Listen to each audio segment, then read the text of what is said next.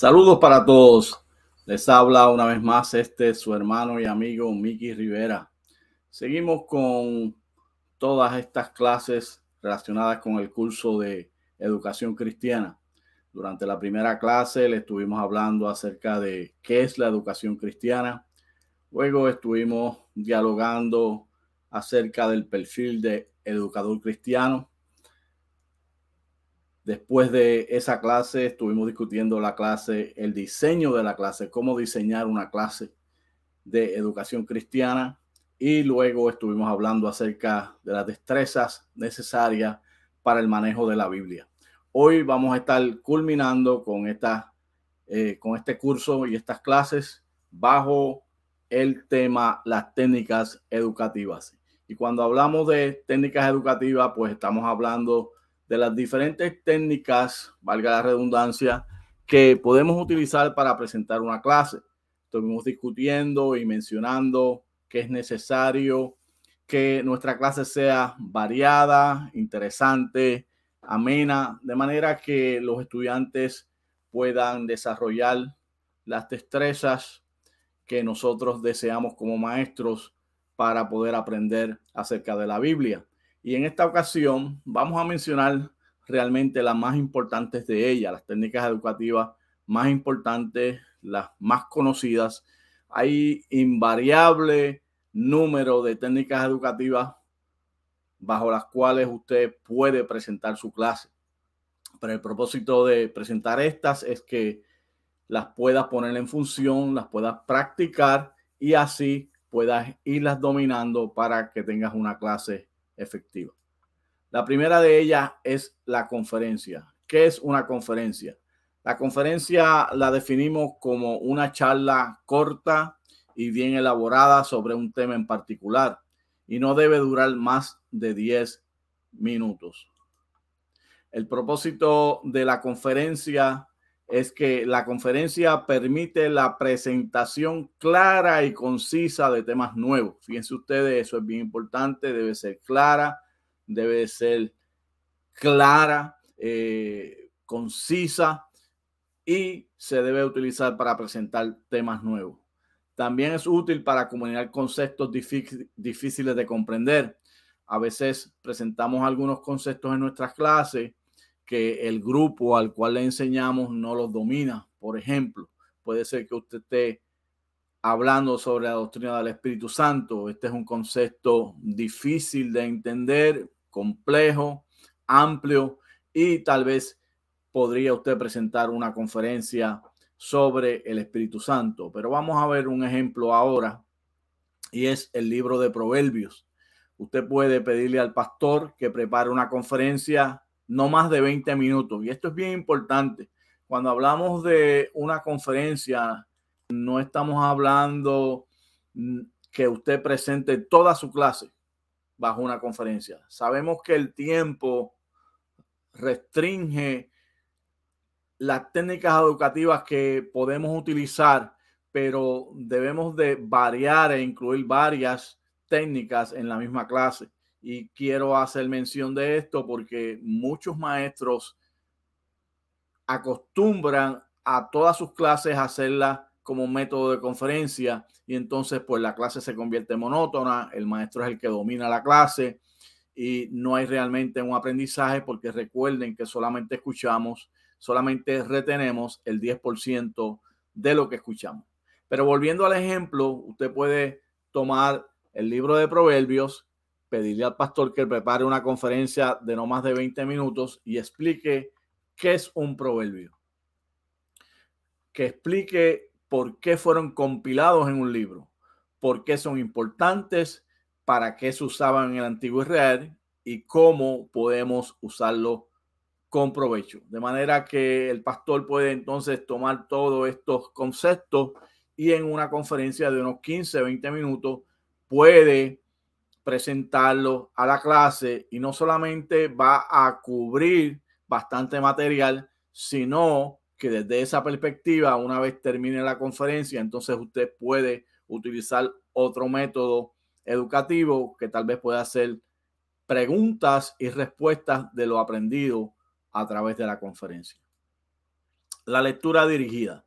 ¿Qué es una lectura dirigida? Una de las alternativas que tiene el educador cristiano es traer material de lectura para que el grupo lea en clase. Una forma de hacerlo es pedirle al grupo que tome 10 minutos para leer la lección.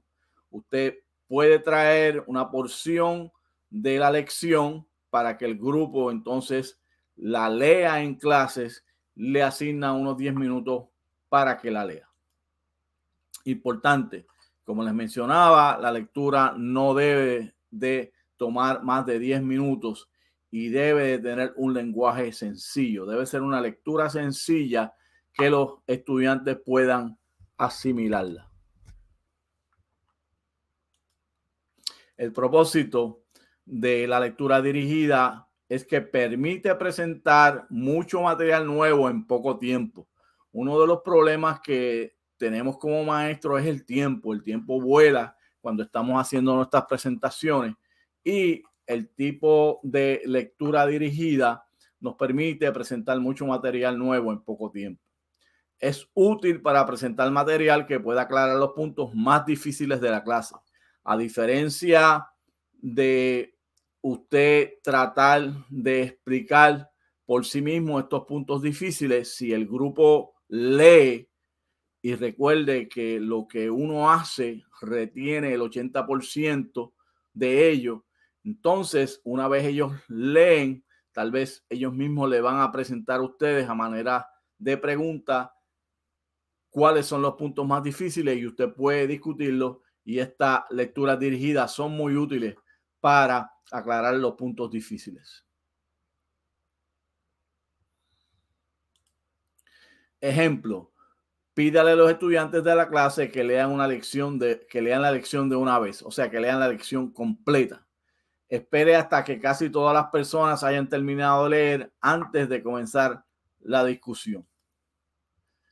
Y una vez quiero ir atrás un, eh, un momento, una vez ellos hayan terminado de leer, entonces usted comienza la discusión.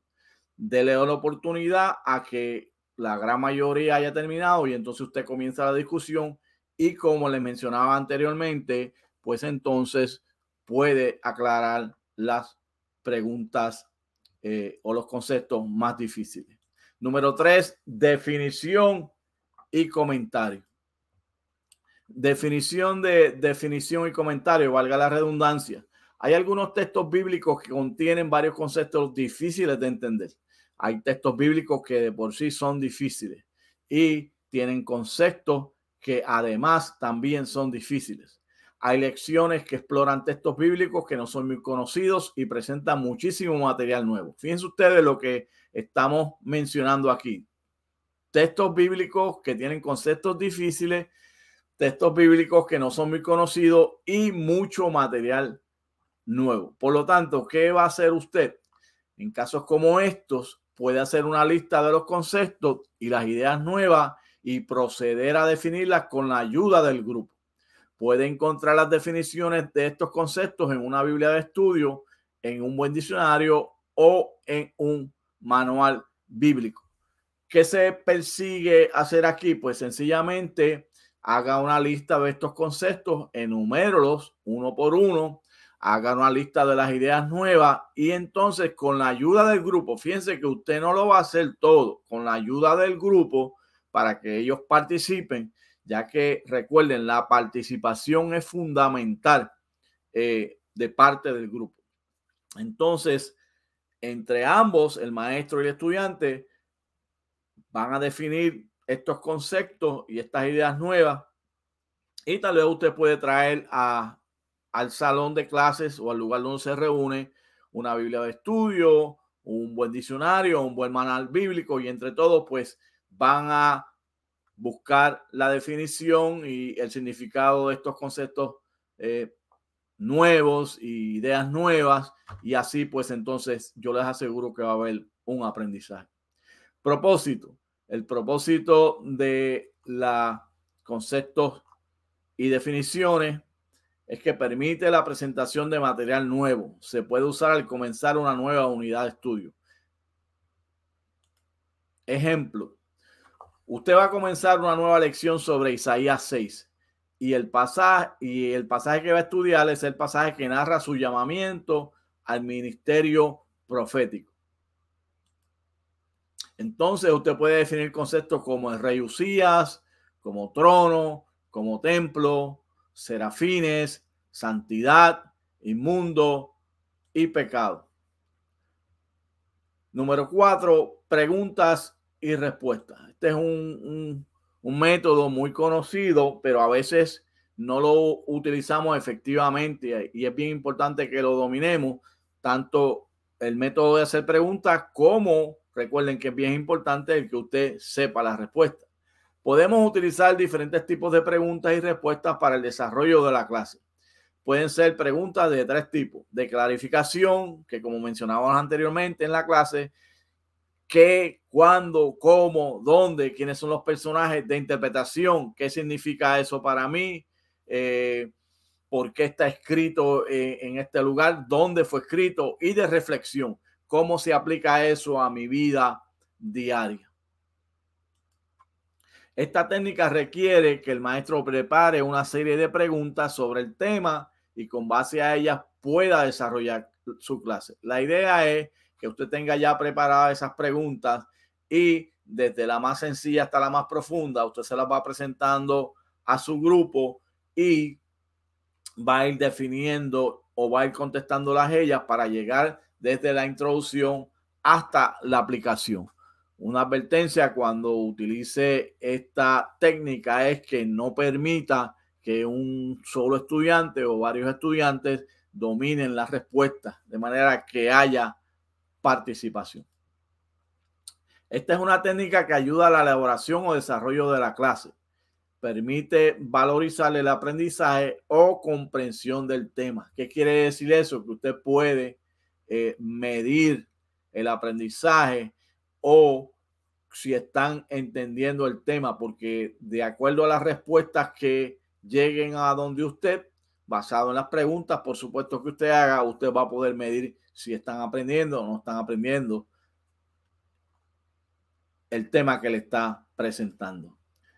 Puede usarla cuando el grupo conoce y por lo tanto maneja bien el texto bíblico que sirve de base a la lección. Bien importante, si el, si el grupo no domina ese material, no domina ese texto bíblico, no va a poder responder sus preguntas. Así que debe ser un texto conocido para que haya participación.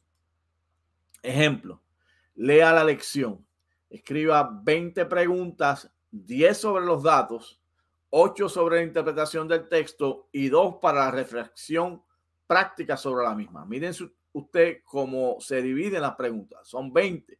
10 sobre los datos. Cuando hablamos sobre los datos, una vez menciono el qué, el cuándo, el dónde, eh, etcétera. 8 sobre la interpretación del texto. ¿Por qué? por qué este texto bíblico está escrito donde está escrito, por qué fue escrito, a quién fue escrito, la interpretación sobre ese texto. Y dos, para reflexionar sobre la misma. Preguntas que se apliquen a nuestra vida diaria, que al fin y al cabo eso es lo que pretendemos con nuestros estudiantes, que la apliquen a su vida diaria y que haya un cambio para que nos lleve a la madurez que perseguimos como educadores cristianos. La próxima, discusión en grupo bien interesante la discusión en grupo. Cada grupo de estudio tiene diversas opiniones, ideas y actitudes sobre el tema de la clase. Una discusión organizada del tema promueve la participación en la clase. Para organizar la discusión se deberán usar preguntas de interpretación y reflexión práctica. Importante esto, la discusión en grupo eh, sencillamente la manera de organizarlo, usted puede dividirlo en grupo en tres, tres diferentes grupos y entonces se le presenta eh, un caso para que lo estudie y estas preguntas que van a ser preguntas guía tienen que estar basadas en preguntas de interpretación, no deben ser preguntas de sí y no, deben ser preguntas que los lleve a pensar y que los lleve a interpretar lo que están leyendo. Y también deben ser preguntas de reflexión práctica. ¿Cómo poner en práctica lo que están aprendiendo?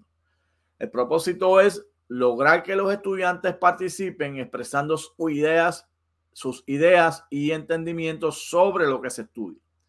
Úsela cuando el tema sea propicio y aliente la participación en grupo. Una vez más, es bien importante que si es un grupo de cuatro o cinco personas, todos participen en la discusión del tema y el contestar las preguntas, que no haya una sola persona dominando la discusión. Tal vez usted nombre a un líder de ese grupo, pero es bien importante que usted le dé instrucciones a ese líder que le dé participación a los demás. Ejemplo, discuta qué conducta debemos exhibir hacia las personas que dicen chismes sobre los demás. Asegúrese que cada persona tenga la oportunidad de expresar su opinión sobre el tema. Reglas. Esto es bien importante. Hablar por turno. Nadie podrá hablar por segunda vez hasta que el grupo haya expresado su opinión y mostrar respeto hacia los demás. El propósito de todo esto es que haya participación una vez más y que se haga todo en un orden donde haya respeto y donde podamos realmente ser edificados. Así que, eh, amados hermanos y amigos, eh, estas son algunas de las técnicas educativas que podemos poner en práctica para tener una clase más eficiente y para que el material que estamos presentando a nuestros estudiantes quede más claro, sea más entendible y sobre todo que podamos variar la clase, porque en la variación de las técnicas educativas es que está el aprendizaje. Aunque no tengo aquí las gráficas, recuerde, solamente usted retiene un 10% de lo que oye. Solamente usted retiene un 80% o más bien usted retiene un 80% de lo que se hace. Por eso es bien importante que pongamos a nuestros estudiantes a hacer y sobre todo que hablen, porque usted va a retener un 90% de lo que habla. Así que mis amados hermanos que han estado tomando estas clases y los futuros que las están estarán tomando. Hasta aquí hemos llegado con nuestra última clase, técnicas educativas. Estaremos haciéndole llegar la tarea a vuelta de correo eh, electrónico. Y como siempre, damos gracias a Dios y a ustedes por su participación. Recuerden que este material que hemos usado como bibliografía está basado mayormente en el libro del doctor Pablo Jiménez, Principios de la Educación Cristiana. Es un recurso extraordinario que yo les invito a que eh, lo compren y lo tengan en su biblioteca. Así que será hasta la próxima ocasión. Le pido su oración para que podamos seguir eh, grabando estos, estas clases de discipulado y de provecho para que los líderes de nuestras iglesias puedan estar eh, más preparados tratamos de poner un granito de arena para que sean eficaces en la labor que realizan. Estaré orando por ustedes. Dios les bendiga y Dios les guarde. Como siempre, les habló este su hermano y amigo, Miki Rivera.